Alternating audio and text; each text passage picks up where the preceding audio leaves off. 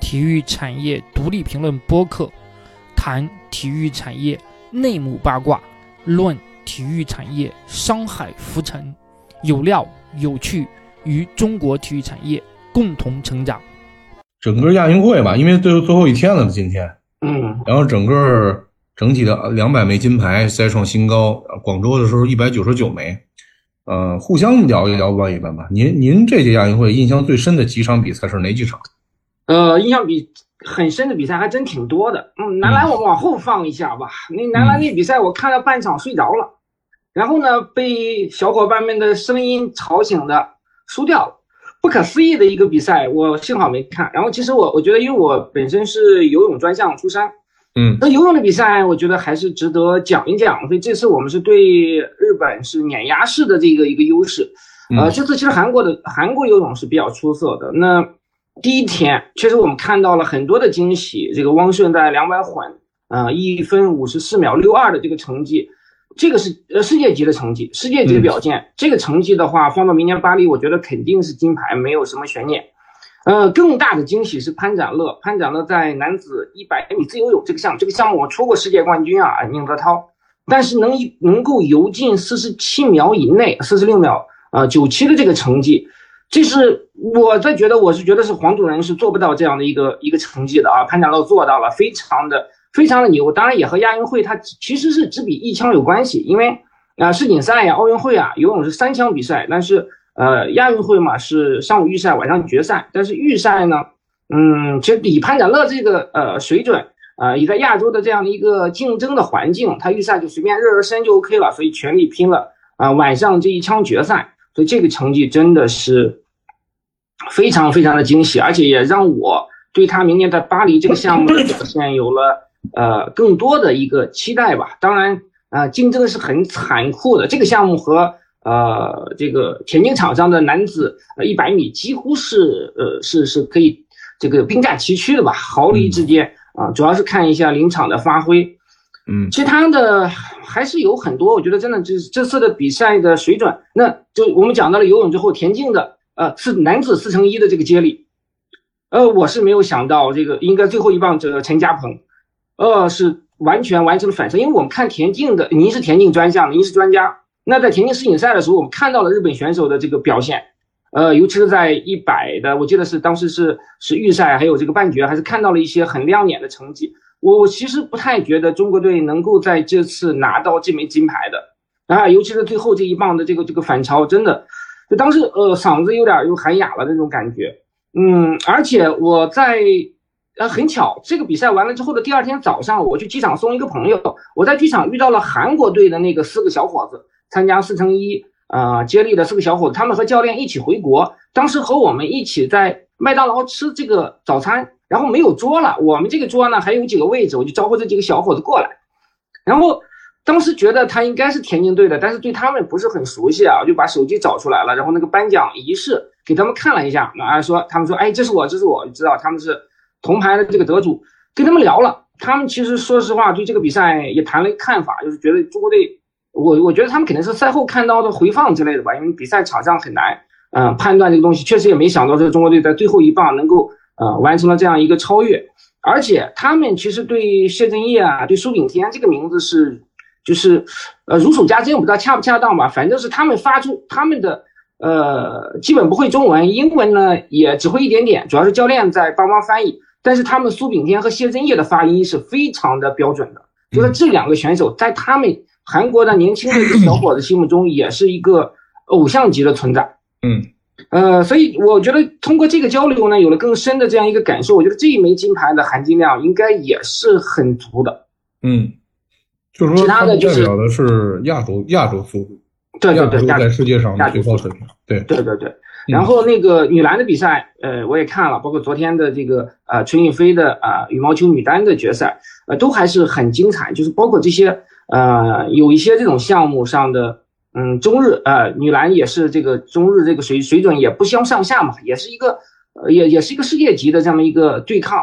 嗯，最后王思雨那个上篮嘴绝杀，确实也是真的，呃，非常牛。就是我们的教练呃在这个战术上的选择上还是很值得称道。那男这个男子三大球这块呢，嗯，多提好像不太尊重他们，但确实是男子三大球。呃，当然男排人家很牛啊，就是进了决赛，最后这个输给伊朗。当然男篮和男足，男足算是正常发挥吧，男足算正常，但是男篮这个情况确实是，就是有点没有没有没有想到的这么一个一个结局吧。嗯，完了，咱们捋了一些比赛，跟这个张老师聊聊。首先，我觉得就是游泳，游泳现在真的是厉害。您跑了这么多年游泳了，游泳现在真的是无敌的状态。我发了一个微博，就是在那个四乘一百米混合泳接力之后，我看游泳呢是纯凭爱好，因为我说田径啊，平常游泳看的多。然后我现在我的孩子在练游泳，尤其我我们家老大八岁的小男孩，我在七月份带他度假的时候看的那个世锦福冈世锦赛，嗯，对我在现场，他。现在是特别特别崇拜青海洋，而且小朋友他不懂啊，他就认为叫海洋的一定都特别特别厉害，因为海洋嘛，就是在海里面，他能叫海洋，这海洋叔叔一定是无敌的，就是他特别特别崇拜他，所以他现在他也在练游泳。你说我这一个说篮球说田径的，天天带儿子跑游泳馆，他现在练的还挺好，八岁练了半年，进步神速。所以我有时候表达就是这偶像的力量跟。项目这些优秀运动员的影响力是是巨大的，就是在这个项目当中，不单单是披金夺银啊，他对真的对这个所有的嗯这个所有的人爱好者，包括方方面面的这个影响是特别特别大。然后呢，您说那四乘一百米混合接力，我就是老觉得我不太懂啊，我就觉得游泳特别特别厉害。然后这四个小伙子都极具天赋。然后我觉得现在那个徐嘉余那个养娃叠字嘛。嗯，徐嘉余那个他那个接力，反而比个人游的我觉得更稳。是，他特别知道怎么把四瓣后边那个衔接好。你要说什么这个抢跑啊，然后前面没游出来啊，在他那根本就不存在。你看他那个那个比赛那个状态，一出去之后一我就特别佩服他啊。那个杨勇一出去一出水面，永远领先别人半个身位，怎么就永远？就而且你看他启动的时候就跟田径似的，永远反应时是最慢的，怎么就那么厉害？然后每一半再加上您刚才说潘成乐游到四十六秒九七，对，以我浅显的理解，我说这个不一样，这这个成绩游出来不一样，那基本上就是像百米似的。刚才你也说特别像百米了，那基本上就就是因为跑到九秒九零以内了啊，不知道八三八四八五八六不知道啊，反正这我觉得这应该就是到九秒九零以内。我我感觉应该有点像九秒八零以内，九秒七八零了。对，啊，我我觉得可能到不了八零，但是九秒九零以内或者九秒九，九秒九零，就九秒八三吧。那个我觉得那个质感还是不太一样。是是，就是可能是我我我说田径的，可能对田径的这个这个关注度更高的偏爱更多一些，但是厉害。而且四个人吧，就每个人就是那个状态。你秦海洋那个蛙泳，那是支撑，我就特别像那个四乘一百米接力。因为四乘一百米接力，它虽然都是跑，它每一半使命不一样。对，第一半出去之后吧，是启动一定得稳，而且你一定不能出事儿。第一棒你出事儿，后三棒别跑了。然后一二秒衔接，二棒是最累的。然后那两天，那天谢震业跟苏炳添，呃，领这个奥运会奖牌。然后晚上我们还做了一个两小时的大专访，我们从小开始聊，一直聊聊聊聊这个项目，聊得特别细。就是苏苏老师也特别感谢小谢，他一直冲在第二棒，第二棒特别特别累，而且第二棒就是说这四棒天天在一起吃喝练，然后四个人在一块儿一年，然后就为这个项目牺牲很多，投入很多，别人都休息，第二棒还得练，因为第二棒是又接又递啊，知道吗？又接又递，我觉得秦海洋那蛙泳就有点这意思。嗯嗯，他是得支撑出去，是吧？然后你仰泳回来，他得支撑出去，而且蛙泳那速度是最慢的，最难游的，是不是？对，他那个能力一上来，把那整个领先就是全上。然后第三棒呢，就是那苏炳添那圆月弯刀啊，嗯，第三棒是接力最最狠的，应该是搁在第三棒。三棒那个整个圆月弯刀那一下过来，第四棒就是那个 就是那个那个收尾，第四棒必须得厉害。啊，为什么大家知道日本四乘一百米接力？刚才你也提到了，嗯，他们呢特别有意思，他们只要有一个特别厉害的第四棒，就是在这个时期啊，以四年为中期，只要有一个特别厉害的第四棒，他们就是奥运会前三。他没有特别厉害的第四棒，他他亚运冠军他都拿不了。嗯，这次他就虽然他这次的阵容不是最强阵容，是你可以捋啊。当年在零八年北京奥运会上，因为他第四棒有一个叫招原宣志的一个。那是日本很早能够在伊东浩司之后，嗯嗯，是最早能够跑到十秒边上。他原来是个练跳远的，然后在那一年，如果老的田径迷知道，他参加了好多钻石联赛，天天跟蒙哥马利啊、跟莫里斯格林这些运动员跑，虽然老跑不过他们，但他稳定在十秒零几的水平，啊，那很厉害，很厉害。所以人家他们在零八年北京奥运会，他们就是接力的红牌。就是说嘛，他这个交接棒和前三棒的衔接和每个棒的角色，每一棒都不是最厉害的，但是他这三棒的基础是确实挺好。因为原来四乘一百米接力在二零一四年咱们黄金呃群星时代之前是是日本女是这个这这这个是亚洲霸主亚洲纪录亚洲纪录。嗯嗯嗯。当时咱们跑到三十七秒九九嘛，一直是三秒三十秒八十多是他们的亚洲纪录。然后呢，再加上你看这个。一五年的时候，是不是咱们是银牌？南京世锦赛，你他们连那个就前几名都没进，他没有特别好的最后一半。一六年的时候，他有一个运动员叫剑桥飞鸟，我不知道你知道不知道？没有，就是一个了解这个这个对，因为这剑桥飞鸟呢进了决赛，跟博尔特一起跑了百米决赛，所以他那年他是第三，而他是第二，里约他是第二，他只输给了博尔特。哦。然后这一届布达佩斯他有萨尼布朗。对。对吧？他只要是这样，但是这次你看亚运会当中呢，他就是说那第四棒呢，他就是不是特别强。再加上我们陈家鹏确实跑得出色，确实稳了。嗯。然后那个苏子景天跟谢震业真的是对陈家鹏特别特别特别赞赏。一个小伙子有硬度，第二个呢，比赛当中就是有这种杀气，另外有这个犀利的状态。第三个就是作为短跑是这样啊，就是说如果你去追一个水平差不多的对手，而不是说。像博尔特当年生吃贝利，那博尔特是九秒六十多的水平，贝利是九秒九秒，那最快九秒九零，九秒八三，九秒八，那最好成绩还差将近一点七、一点八呢，差零点二呢。绝对实力。对啊，那绝对实力，那那博尔特那个只有博尔特能那么碾。我就说陈嘉鹏对于日本队的最后一棒，他肯定没有那么大的个人的优势。对，是为什么能够跑出来？就是一个是小伙子的能力，另外一个临场。那个比赛的状态完全出来了，特别是谢震业说，就是你从后边追上去，你可能一持平，一般运动员如果年轻运动员就僵住，嗯，因为他也在往前，他领先追上心理能力，但是他一僵持的时候就容易僵，嗯，一僵就没了，完了，嗯，因为你毕竟是从后面弱势的状态超过去，嗯，一僵，而且你看那几步跑的特别飘，老师说那描述中几步跑的特别，他没僵反而更开，更开飘着过去。所以那个超越和抢点是田径比赛当中特别特别高质量的一种超越，所以你看着特别痛快，明白吧？你是不是看着特别痛快？对对。一个游泳比赛当中那个就是就是那种那种最后一直落后啊一个身位持平啪，然后最后直接那个就是这种状态。我觉得就是邢海洋他那个能力也是在这儿，然后再加上潘展乐现在有这么好的一个收尾能力，所以我觉得四乘一百米混合接力我特别期待。对，这次我我我我当时。解说的时候，我说田径没门说到游泳上去了。那天 我说这要破世界纪录，嗯，我说这次是不是瞄着世界纪录游的？好像是超了亚洲纪录，超了两秒吧。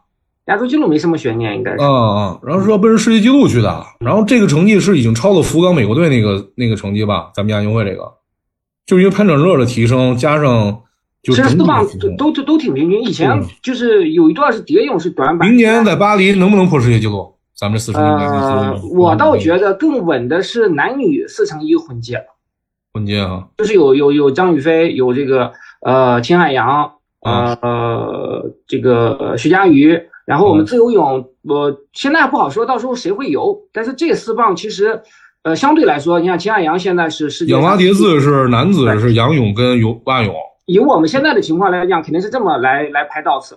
哦，那就是前两半男子，然后后两半女子。对对，那还是得用女子自由泳来收尾，对吧？女子自由泳的话，杨俊轩呀、陈玉洁呀、吴青峰啊，都是很好的选手。有没有一个跟潘展乐一个级别的女子自由泳？那还是真到那要有就一定破，那要有还差一点，还差一点，还差一点。嗯嗯，所以这个接力啊，游泳跟田径一样，你就是在一个时期必须有四个特别横的运动员，是，而且在每个棒上，他简直就是就是，哎呀，方方面面，就是这四个人，你就觉得谁也不能换。对，就是他们四个，对啊，然后这个这个当时竞技状态做到巅峰的时候，再加上那个决战那个氛围的加持，我跟你说就破人类极限。而且咱们现在就是用徐佳一在世锦赛上说的话，就是从来没有打过这么富裕的仗。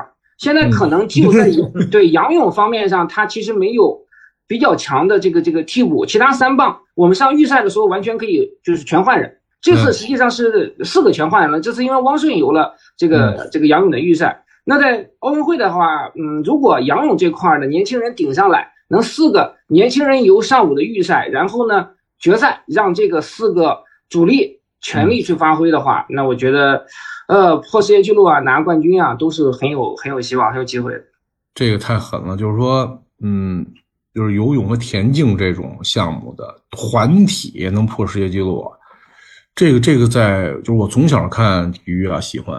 我现在我解说说了二三年，我现在四十多岁，这个就是对那个竞技场上那个氛围的提升和对咱们每一个受众那个灵魂的那个震慑，是完全不一样的。就是每次你看我一解说田径那四乘一百米接力，主要创造人类极限，那真是比单项那个要震撼的多得多，是是吧？所以我特期待这四个小伙子，包括刚才说那个混合四乘一百米混合泳的这个混合团体。这要真的到奥运会上，真的实现这个梦想，我跟你们说，这这个是不可思议的，是要把这个泳池给沸腾的，是要是要颠翻泳池的。我跟你说吧，都有机会，但是竞争也很激烈，很激烈，很激烈。是不是游泳也是这样？因为你你你特别一一骑绝尘，超级实力在前面游，你会越游越快。比如万一就是跟人跟美国队跟澳大利亚这咬在一块儿，他他彼此僵持着，他消耗着，他确实对绝对速度也是有影响，对吧？这个我还不太了解，因为我虽然是游泳专项记者，但是我不会游泳 啊。您不会游泳？对，只是报道，但确实那我还行。我一说田径呢，我我仰泳不行，但是我蛙叠字还行，我叠 叠个二十五米还能凑合。对我身边小伙伴知道我我游泳还行啊。现在体重大的游的，因为体重大的浮力还大呢，在水里浮力。我每天游泳，每天每天六百米。对，游泳和田径可以这个兼顾，因为赛程一般来讲重重叠度不是特别高。啊，您可以学游泳，游泳乐趣很大，尤其是在就是在水下就是连连接呼吸那一瞬间，你觉得整个世界都安静了，你能想好多事儿。我就反反会点狗刨。所以游泳真棒，游泳是不是张老师？以您这么多年。一线的感觉是不是到了一个黄金时代？对，确确实非常黄金。就是人的厚度，每个运动员的那个能力、大赛的认知，包括那个那个巨星的那个风采，再加上年龄的构架，是不是都到了最黄金年代？是不是？对，正好这一批人一茬人。就是呃井喷式的这么一个爆发出来，我觉得也是刚才您讲到了，就您孩子现在也在练游泳嘛，对对对对，可能很多的现在这批孩子，他就是受到了当时张琳啊、吴鹏啊、刘子歌、焦刘洋他们那一代人就是的影响，然后家长把孩子送到泳池，十年过去了，那我看到现在这次韩国特别明显，韩国的二百米自由泳，包括四乘二百米自由泳这个。包括以以黄黄善宇，我们现在呃官方说法叫黄轩优，他们这为代表的这一批孩子，也是我我觉得他们也是十年前受呃朴泰桓的影响进入游泳池的，那跟我们可能是有点这个这个类似。而十年那个阶段呢，可能日本游泳正好是在北岛康介的这个一个尾声阶段，那可能多少还是呃这是我的我的分析啊，没有什么太多的科学道理，我们可能就是从自己的角度上做一个解读。我觉得可能正好是这一批人，哎成长起来了，那到现在我们到了一个。收获的季节，呃，黄金时代绝对是是是没有任何悬念的，对，一个一个黄金黄金期。我对游泳特别有信心，为什么呢？因为我平常呢，因为我们家老大八岁，我俩男孩啊，嗯，我知道，二十四岁，对我除了自己吃饭、生活、工作也没什么乐趣，剩下的所有时间都是带他们到处玩一玩啊，练一练，然后 我就各种兴趣班去走。你你知道现在这我切身体会啊。就除了咱们在这个专业的咱们的这个工作氛围当中去感受，有多游泳池，夏天寒暑假，包括平常，你看游泳池有多少孩子在游泳啊？就是那种公开的培训的训练的那游泳池有多少小孩？你就所以这个项目在未来你根本就不用担心。是的。然后篮球馆，刚才您说篮篮球有多少小孩练篮球？有多少孩子练篮？那篮球馆哪个篮球馆是？是有是能有地儿的，全部人满为患，家长没地儿待，经常在外边停车场那马路边上坐着等孩子，那管理就没地儿待了，就是所以不用担心。我们游泳现在篮球的问题，它真不是一个，我认为它张然姐她说专业人才的数量啊，老用数据衡量。我我我这人啊，从小是练练田练田径出身的，我就觉得感悟，有时候我从感悟出发。我感觉就是没问题。现在国家队的层面出问题，它是它是它不是是基础的问题，不是这这个项目有多少人参与关注的问题。篮球的热度、大家的认知度、关心程度，影响你生活心情的这个比重，没有任何一个项目是，就就是，所以他绝对排三前三名，不能说没有任何一种超超过他。就篮球打这么差，真影响你心情。甚至我我我觉得现在呢，整个热度可能在足球之上。我有些足球迷，我其实我本身是足球迷，但是我相对客观来说，但是呃，可能有些不，可能有些球迷不认可吧。但是我我觉得从整体上，你看这个社交媒体上的一些嗯呃呃火爆程度啊，包括现在的这些参与程度等等，这个这个这个可能应该已经就是一个既定的事实了。对他，他其实啊也没有多特殊，但是这个项目就是因为他参与人太多，而平常你身边的人方方面面的人参与人太多，并不是说它有多重要，或者说这个项目有多独特，不是。我觉得所有项目都重要，但是我就认为，为什么就是说篮球这个项目大家关注热度高啊？我觉得第一个就是因为它参与度太多。你像我就是我不看他，我不说他，不转他，我下午还带俩儿子去篮球馆练。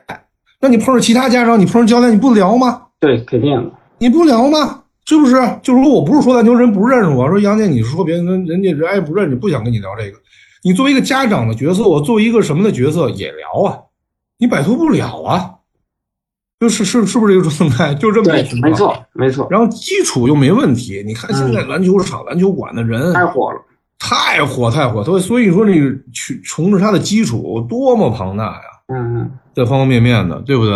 对，我我我我我就这种感觉。还还有一个问题就是篮球呢，尤其是男篮啊，女篮当然一直非常出色。男篮以前咱们传统，咱们世界也算前八高水平，咱们曾经达到过那水平，然后现在跌到如此之低的状态，它有一个落差，这个断崖式落差大家也接受不了。要不像足球，足球没有达到过那水平，对不对？你不能用篮球的事情跟足球的事情去连接，你也不能用足球的问题去去跟篮球的事情对比。和现在大家探讨别出现足球那种情况，我觉得完全不是一回事儿，因为足球没有达到那个那个水平，足球咱不就进了一次世界杯吗？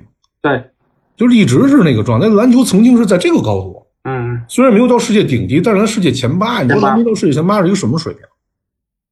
啊，这但但现在这个如此之低，这亚洲咱们现在，哎呀，亚洲现在拼个前四，你像亚洲杯第五，然后亚运会第三，然后这个世界杯，咱们整个亚洲所有球队排在第排在谁后边啊？我那因为咱们净胜分对，日本、肯定是排在菲律宾，排在日本，然后约旦那些，你这这怎么也，哎这这就落差太大了对吧？就所以这三个点造成现在这个项目确实它热度一定高，嗯，是不是张老师？你能理解吗？啊，没错，没错，没错。嗯因为我我之前也是长期报道 NBA，也是呃很多年，所以对篮球其实关注度也还是很高的。这个就像您说的，我觉得有波峰就有波谷，其实也很正常。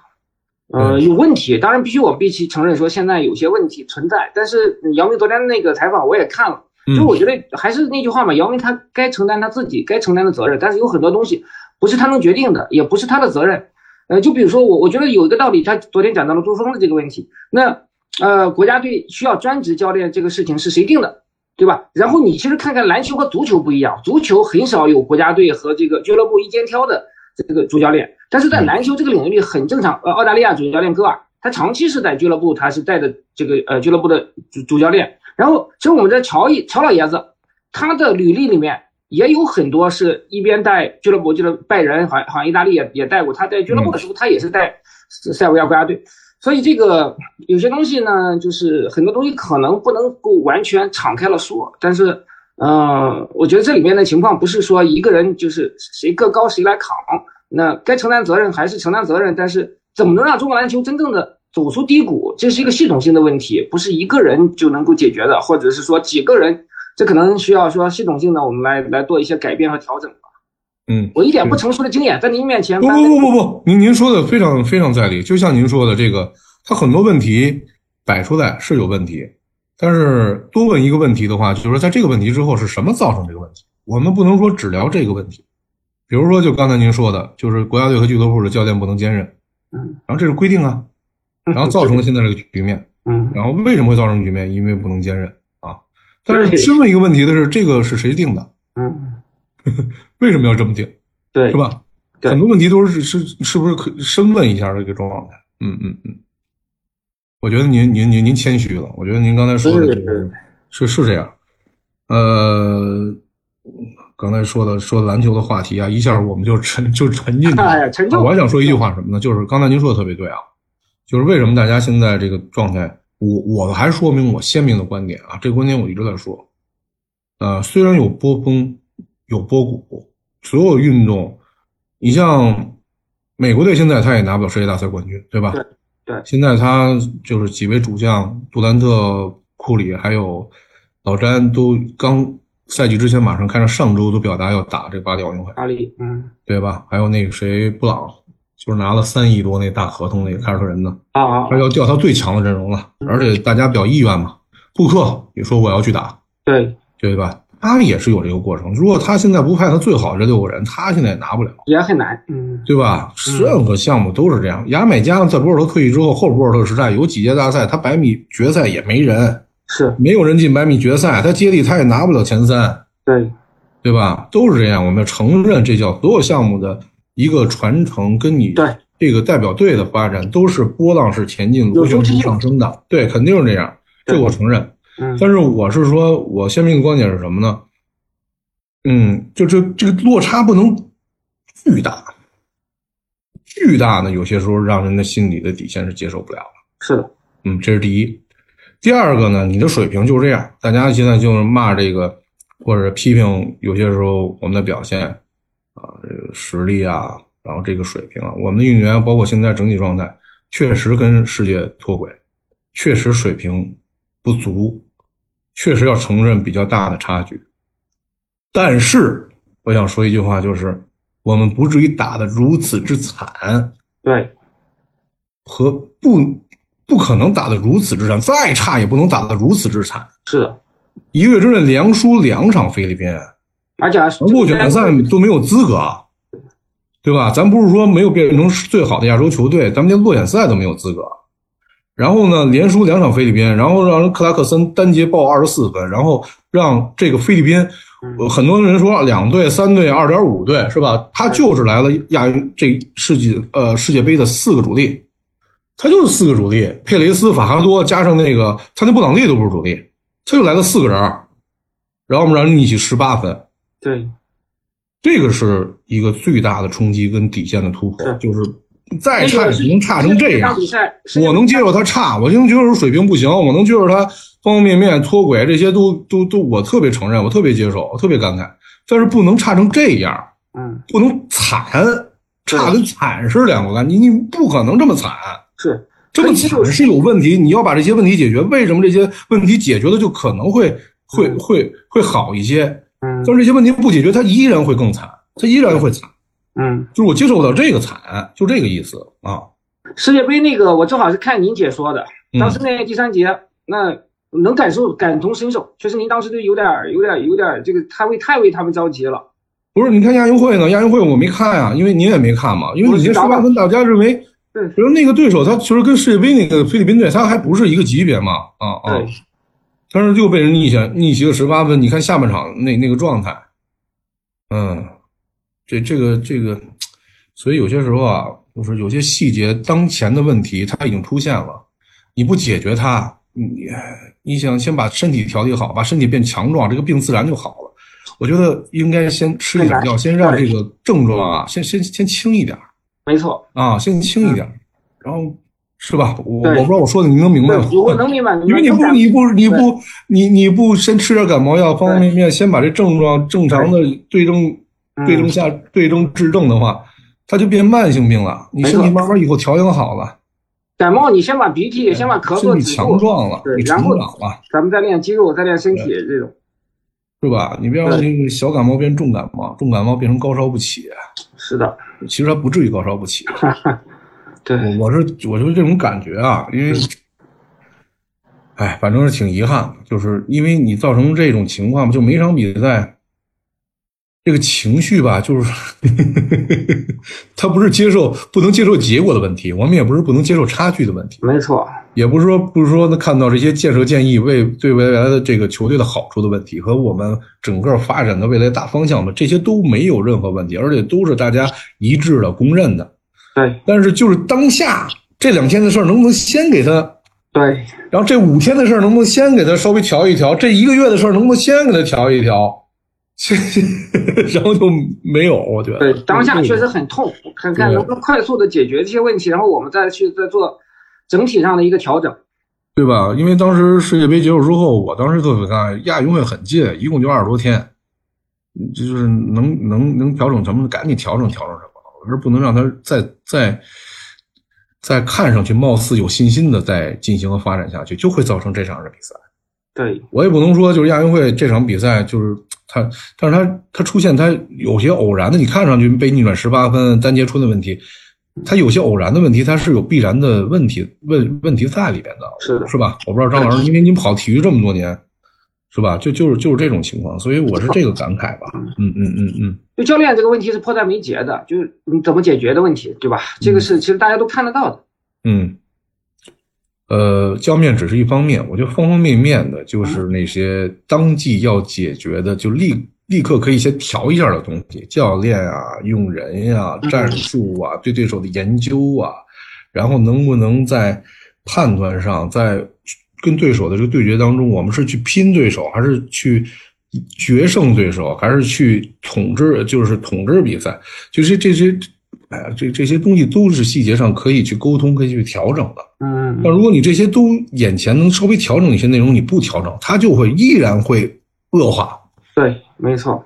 嗯，他可能就是在之前让克拉克森单报二十四分这个级别能力的 NBA 最佳第六人，是对吧？这个水平，然后你就会在半个月之后，你让布朗利这样一个三十六岁的 NBA 落选秀。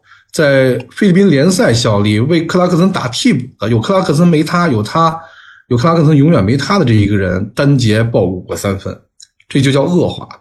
嗯，我不知道您说听懂我说的这个意思？我明白明白，能感感受到您这个对篮球这个本身感情也是也是很深很。我说点心里话，因为亚运会已经结束，我说点心里话，因为大家都在总结嘛，都在评论嘛，都在评估嘛，大家都是希望这个这个项目更好嘛，然后希望这个。因为我们深爱这个项目，包括方方面面，你就是篮球是我们永远无法在生活当中去去去剥离的这个部分，我是无法剥离。我说球、看球、打球，我没有什么爱好。嗯嗯，我平常真的没有什么爱好。知道我身边人，我所有的事儿都在球上。然后我们家小孩也练篮球，嗯，我的朋友的孩子也练篮球。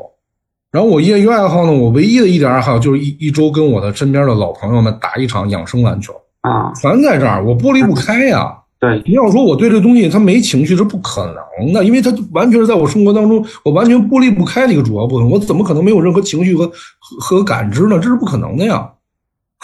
篮球融 入了您的血液里面了，已经。那那那没有那么 说的那么高端，反正就是我每天在我生活中出现。对，啊，就就是这个意思，是吧？也不是说，咱们就非要非要多较劲，或者我是这个状态。反正就亚运会今天快结束了，跟您分享一下，因为您看游泳啊那么棒，田径现在也是慢慢的这么起势啊。我觉得就是说，哎呀，就是大家也希望篮球赶紧调整过来，能够稍微有一些起色和迹象嘛。虽然这几年没有世界大赛吧，是吧？对。不知道您您您看您一个说游泳的，我一个 说田径的，最后 对归根到底亚运会全说完了，这个落点和总结还是在三大球。落点和总结还是在中国男篮身上，还是那句话，并不是他有多特别，并不是说这个这个项目怎么怎么样，不是，我因为就是就他对我来讲，我个人来讲，他跟我关联度太高了啊，嗯啊，没错，本身我们也都确实是很很关注，而且嗯，现在真的，呃，我我给你感同身受，心情就是知道这个结果，虽然我真的确实没看看完比赛，知道这个结果的时候，真的就觉得怎么能是这样，是哀其不幸，怒其不争。嗯，反正那天在现场，我我因为是田径场嘛，嗯，然后当时报道，我就看好多记者啊，就是在拍完那个现场之后，就往篮球馆赶，啊，长枪短炮那儿，因为大家都是觉得是突发事件，都觉得挺不可思议的，对对对对，啊，然后好多田径场的记者都赶过去了，方方面面记者都赶到篮球馆去了那天。就是想看看赛后采访啊、新闻发布会方方面面的事情。我觉得您跟着也赛后也关注赛后的这个报道吧？对对对对对，赛后一直在一直在在在密切的看，包括这个发布会刚开始要取消，后来又又这个重新举行等等一系列的这些这些事件，就整个可能在那个阶段，这个篮球的热度就是整个亚运会的这个这个热度。呃，可能之前王世鹏接受采访，呃，他是在节目里面说的吧，就是说这个这个金牌，他他可能他没，我觉得他肯定没有对其他这个金牌选手不尊重的意思，但确实是点出来了这个亚运金牌的分量。因为三大球里面，你像足球，他毕竟是 U 二三的选手，这这这次是 U 二四嘛，但是篮球它是正正儿八经的国家队，然后再加上我们现在这样一个热度的这个情况，那确实这场比赛就是整个的这这次。从最开始，我觉得中国男篮的这个热度一直都是最高的，一直都是媒体追逐的焦点。嗯，刚才好多百度的朋友在最后，因为我们这个最后一期了嘛，今天是最后一期吧？这个节目是最后一期吧？冠军来电第四期啊，第四期啊。然后呢，想问问，就最后几个点，就是想问问张老师，一会儿咱们也可以聊一下。呃，您在这个亚运会报道当中的历届大赛当中的这种记忆，然后。这届亚每届这亚运会和其他的赛事的感受不同，有什么样的区别吗？我是呃，当时零六年多哈的时候我是在后方，一零年广州亚运会我是在前方，然后一四年呃仁川亚运会我在前方，然后就是这次的杭州亚运会我我也算是在前方吧，但我因为这次不是持证记者，我是在外围做一些呃其他的工作，还有一些报道的这个这个工作。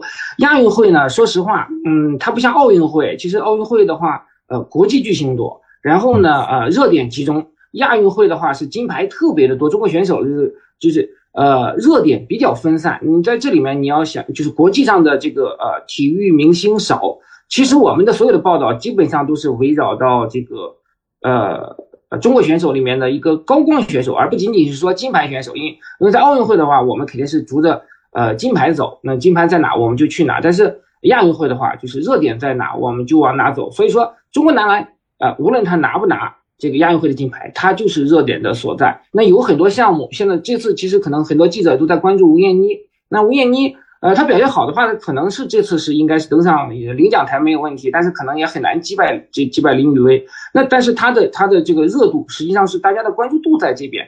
那我觉得他就是这个整届亚运会里面非常呃著名的呃这个就是选手，那就是是说顶流所在。那包括像这个丘索维尼娜，乌兹别克斯坦的这个四十八岁的老将，那他这次是第四名的成绩。那他整个赛期，他其实也都是说，呃，赛事的焦点。也就是亚运会，我们是关注的是热点，而不是或会完全聚焦在金牌，因为金牌，我们代表团两百多枚金牌，这个其实很难说能够完全覆盖得到。呃，和这个另外呢，我觉得亚运会来讲，相对来说可能会更轻松一些，它不像奥运会的话。呃，弦绷得那么紧。另外就是这里面就是大家可能会发觉一些呃有趣的，就是花絮的事情，呃，可能更引人注目。我记得仁川的时候是这个，当时日本一个游泳选手啊偷记者相机，我不知道您知不知道还有没有印象这个事情，就是呃很很很滑稽的一个事情。那在那个时候就可能说，哎。呃，这是一个说全网的一个热点，它和比赛没有关系，但是它在比比赛之外的一些花絮性的事件，就包括我自己在仁川的时候，不是在仁川，在广州的时候，我也经历了我的电脑、笔记本和我的手机被孟加拉国同行给顺走的这种这种事情，就是反正呃说起来是有有有趣的事情，可能比对于比赛本身的关注会会更多一些吧。嗯，我也是，我这我第六届亚运会了。啊，第一届是零二釜山，第一次去世界大赛，然后有很多这个记忆。零六年的多哈，我是在后方，然后一零年广州在现场，然后一四年仁川，一八年雅加达，还有这次杭州。我跟您的这个感知呢，有很多比较接近的地方，比如说，我觉得这现在的传媒时代不同了，就是尤其是这届亚运会吧，是跟那雅加达的时候还不太一样。这届亚运会。因为是所有的地方很多平台在转播亚运会，是吧？这个这个现在这个当今的传媒的方式跟特点是不一样。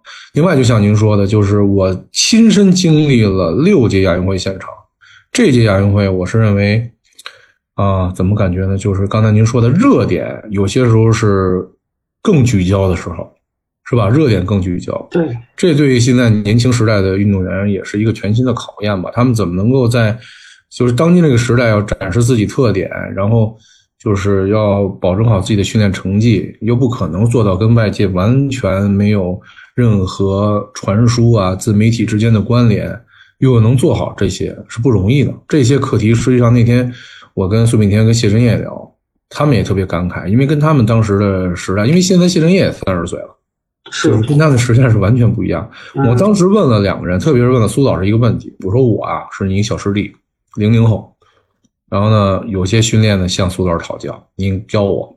我现在有一个问题想向陆哥请教一下，当时我就这么问的，我说我呢现在自媒体也不错，嗯这个很多的自媒体粉丝有一两百万了，嗯嗯我还要不要继续做这个事儿？我怎么训协调训练的关系？当时苏老师，我觉得他早就在想这问题。我觉得苏老师给我给我的回答，我现在记得很清楚。他说：“首先你要判断这个事儿是不是影响到你的训练，而且呢，当时我跟他聊的意思就是这个这个判断还不能自己去判断，怎么去判断？你觉得没有影响我训练？嗯我平常展示自己风格，我去做自媒体，然后我让更多人喜欢我，关注这个项目，这是无可厚非，对吧？对，但是呢，有些时候呢，就是说，你觉得没有影响训练，但是呢，因为像田径这个项目很特殊，它需要休息，它需要啊是因为它每天都是身体的极限消耗之后去休息，休息之后再复合再增长，嗯它是在这个过程当中去增长的，无论是能力还是技术的稳定性。但是如果说你觉得没问题，没影响，但是如果说你把这些比重减小，你看看你成绩是不是又有提高？那你如果有提高了，你认为没影响，那你不对，就是影响了。是的，第二个呢，说苏老师自己也说，说我呢我也发自媒体，我也发，但是这个发跟呃怎么说呢，沉浸在里边是两个概念。他说最简单的一个区别是什么呢？就比如今天我练了一个不错，或者我看了一个很美的风景，或者今天有一个特别值得纪念的时刻，我拍下来或者是录下来，我嗯发在就是方方面面，比如发在百度啊，发出去嗯。大家看没问题。他说我也发，但是你不要关注回复，啊。你不要关注留言。嗯。不要关注这个事情是不是引起了很多人的评论和争议，这些其实有，你要不要去关注？如嗯。果我每天发完之后，我就看看有没有人给我点赞，有没有人夸我，有没有人或者说说我不好，或者说说我不好的人有没有人过来说他不能这么说，或者说说我好的人有没有人站出来你说他好不好？你只要一关注了，就沉浸进去了，就不是是这样。发一个自媒体的。嗯，他说的特别好，这两个事儿啊。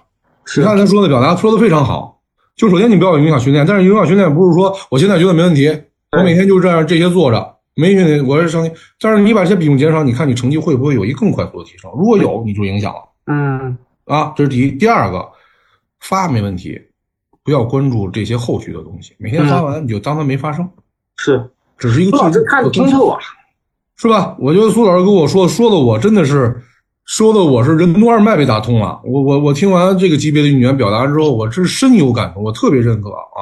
是。所以我说这段呢，也是跟所有的现在这个时代的年轻人，跟很多的运动员，嗯。很多的年轻运动员有这种困惑的，去去沟通、去分享啊，就就这个意思。嗯。是的是。的，最后一个问题，有一个百网友一直在问，嗯。然后让张老师来，咱们一起分享一下下一个时代是谁是下一个时代的刘翔、姚明跟李娜？嗯，也就是说体育体育当中的代表性的人物。